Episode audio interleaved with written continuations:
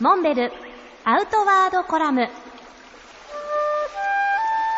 モンベルの辰野勇です。毎年6月にはモンベルアウトドアチャレンジ通称モックのイベントでスイスに出かけていますが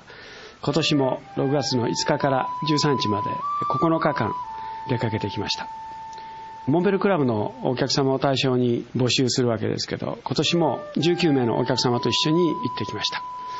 スイスは主にベルナ・オーバーラントと呼ばれる山群とそしてその南に位置するバリスアルプスのこの2カ所に今回出かけてきました。ベルナ・オーバーラントはアイガ北駅や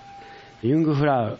ヨッホなどで知られたアルプスでも中心的な存在で多くの観光客で賑わっています。その中心にある町がグリンデルワルトでこれはアイガ北駅のちょうどお膝元にあるわけですけれどもここには4年前からモンベルの直営店が開店しています。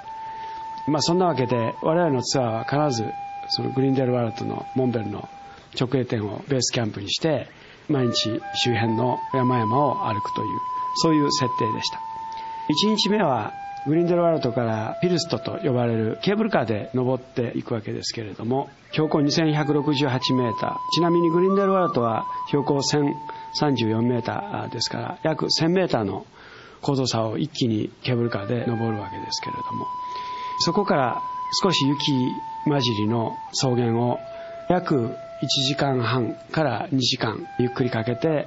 バッハールプゼーと呼ばれる湖まで散策しました。